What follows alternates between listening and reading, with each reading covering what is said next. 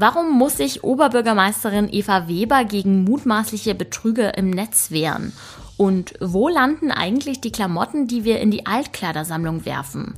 Das und noch viel mehr erfahrt ihr heute im Nachrichtenwecker. Ich bin Greta Brünster und ich wünsche euch einen guten Morgen.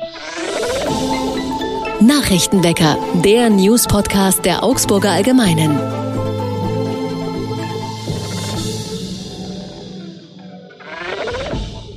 Wir starten rein mit den News aus Augsburg. Fake-Profile gibt es ja viele im Netz. Kritisch wird es aber, wenn eine Betrügermasche dahinter steht und Kriminelle auf Kosten anderer an Geld kommen wollen. Ein Opfer ist die Augsburger Oberbürgermeisterin Eva Weber.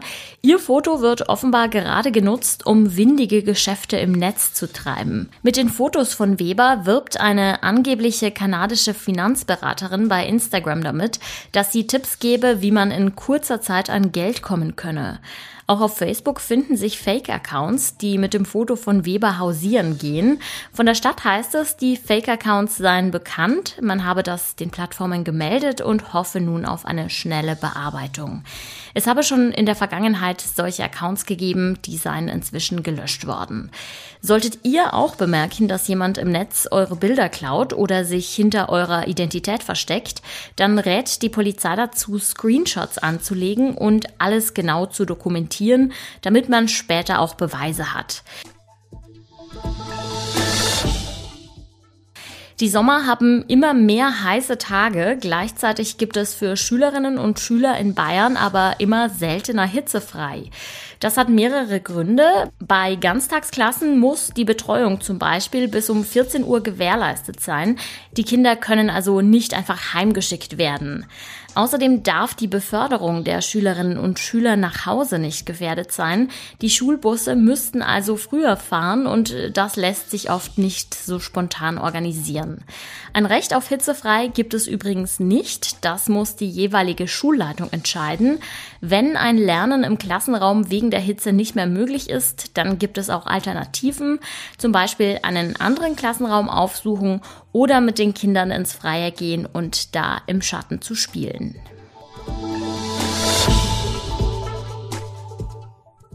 Im Wald bei Haunstetten-Siebenbrunn hat ein Feuer Schäden am Waldboden und an einem Baum verursacht. Der Brand war vorgestern ausgebrochen. Nun suchen die Ermittler nach möglichen Verursachern. Der Schaden beläuft sich auf etwa 1000 Euro. Der betroffene Baum wird voraussichtlich absterben. Gerade in dieser warmen und trockenen Jahreszeit sind Feuer im Wald sehr gefährlich, weil sie sich schnell ausbreiten und dann größere Flächen zerstören können.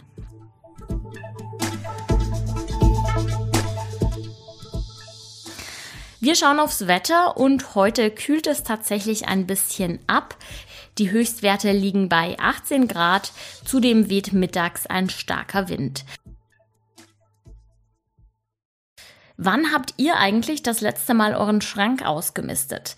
Da kommt doch immer das ein oder andere Teil zum Vorschein, das eigentlich noch zu gut zum Wegwerfen ist, aber das man halt auch nicht mehr trägt. Ein perfekter Fall für die Altkleidersammlung also, aber was passiert dort eigentlich mit unseren Klamotten? Mein Kollege Jonathan Lindenmeier hat dazu recherchiert. Jetzt ist er hier bei mir im Podcast zu Gast. Hallo Jonathan. Hallo Greta. Jonathan, wie oft tragen wir denn eigentlich im Schnitt ein Kleidungsstück, bevor wir es zur Altkleidersammlung geben? Ähm, also es gibt verschiedene Studien, glaube ich. Ähm, so grob kann man sagen, etwa 160 Mal. Das ist eine, zumindest eine Zahl von 2015. Ähm, das hat aber ziemlich abgenommen. Also im Jahr 2000 zum Beispiel wurde die Studie schon mal durchgeführt. Da waren es noch über 200 Mal. Okay, also das heißt, mehr als ein, zwei Jahre trägt man das Kleidungsstück dann nicht, oder? Maximal wahrscheinlich. Also kommt natürlich drauf an, ob es jetzt irgendwie so ein Lieblingsstück ist, das man andauernd anhat, aber äh, arg viel länger wird das nicht sein. Du warst ja für deine Recherche mit Jens Pfaffenbauer unterwegs, der diese großen Eisencontainer leert, in die wir unsere Altkleiderspenden reinwerfen. Wie genau läuft das denn ab? Also Herr Pfaffenbauer arbeitet für die Aktion Hoffnung, das gehört zum äh, Bistum Augsburg. Die betreiben ganz viele Container, nicht nur in Augsburg, sondern in ganz Südbayern, also auch in München und in Oberstdorf. Ähm, das sind insgesamt über 2000. Und er und seine Kolleginnen und Kollegen fahren eben jeden Tag rum, leeren die Container und bringen das ganze Zeug dann, zumindest das aus Augsburg nach Ettringen. Das ist äh, ein bisschen außerhalb. Und dort wird das Ganze dann sortiert in verschiedene ähm, Kategorien. Also es gibt Kleider, die direkt weiterverkauft werden in der ähm, Second-Hand-Abteilung. Es gibt Sachen, die komplett irgendwie wiederverwertet werden, wo also nur die Rohstoffe nochmal neu verwertet werden. Und es landet leider auch ganz, ganz viel Müll in diesen Containern, was natürlich aussortiert werden muss. Und wie genau wird das dann sortiert? Also es gibt einmal das, was äh, die Mitarbeiterinnen dort Cremeware nennen. Das ist das, was wirklich komplett sofort wiederverwendbar ist, was komplett nochmal verkauft wird. Dann ähm, gibt's Kleidung, die von denen sie sagen, das wird jetzt wahrscheinlich in der Secondhand-Abteilung nicht verkauft werden. Das wird an Hilfsorganisationen gespendet. Das geht dann häufig nach Osteuropa, zumindest bei der Aktion Hoffnung. Und dann gibt's eben diese Rohstoffe, aus denen dann irgendwie versucht wird, die Baumwolle nochmal zu gewinnen, um sie dann neu zu verwerten, weil zum Beispiel auch Baumwolle ähm, sehr schwer äh, anzubauen ist und viel Wasser verbraucht, also um da ein bisschen ähm, Recycling zu betreiben. Und die vierte Kategorie ist eben Müll. Ja, du hast ja schon gesagt, es landet auch Müll in der Altkleidersammlung. Wie muss man sich das denn vorstellen? Also, was hat Jens dir denn darüber berichtet? Also wir waren so am ersten Container, wo wir da äh, dort waren, lag schon auch mal so ein bisschen Müll mit drin, also einfach ähm, hatte Essensverpackungen, ähm, was ärgerlich ist, weil direkt nebendran war ein Mülleimer. Ähm, aber es war jetzt an dem Tag noch relativ human. Normalerweise also er hat erzählt, in derselben Woche hatte er noch äh, einen Container, wo tatsächlich altes Essen drin lag und dann die Maden sich über die Kleidung ausgebreitet haben. Da musste man dann wirklich alles entsorgen davon, weil es schon komplett geschimmelt hat. Und sowas ist natürlich ärgerlich, weil ähm, da dann eben Spenden verloren gehen. Und dann in der äh, Abteilung in Ettringen haben sie mir auch erzählt, dass teilweise auch Elektroschrott da drin landet weil die Leute zu geizig sind, das irgendwie zum Wertstoffhof zu, zu bringen. Aber das Problem ist dann halt, dass die Leute in Ettringen das dann zum Wertstoffhof bringen müssen und das dann bezahlen von Geld, das eigentlich gespendet werden sollte. Zum Schluss fassen wir nochmal zusammen. Was darf ich denn jetzt eigentlich in die Altkleidersammlung werfen und was nicht? Was ist zum Beispiel mit Teppichen oder Tischdecken? Teppiche hatten wir an dem Tag auch, das war auch direkt im ersten Container, wusste ich auch nicht, darf nicht in die Altkleidersammlung. Also es geht hier wirklich um Kleidung, auch keine alten Lumpen oder sowas. Ähm, nicht alles, was irgendwie aus Textilien besteht, sollte in die Altkleidersammlung, sondern wirklich nur Kleidung und möglichst auch Kleidung, die man wirklich noch verwenden kann. Also nichts, was komplett zerfetzt und komplett ähm, dreckig ist, sondern es sollte schon noch wiederverwendbar sein. Und was ist mit Tischdecken?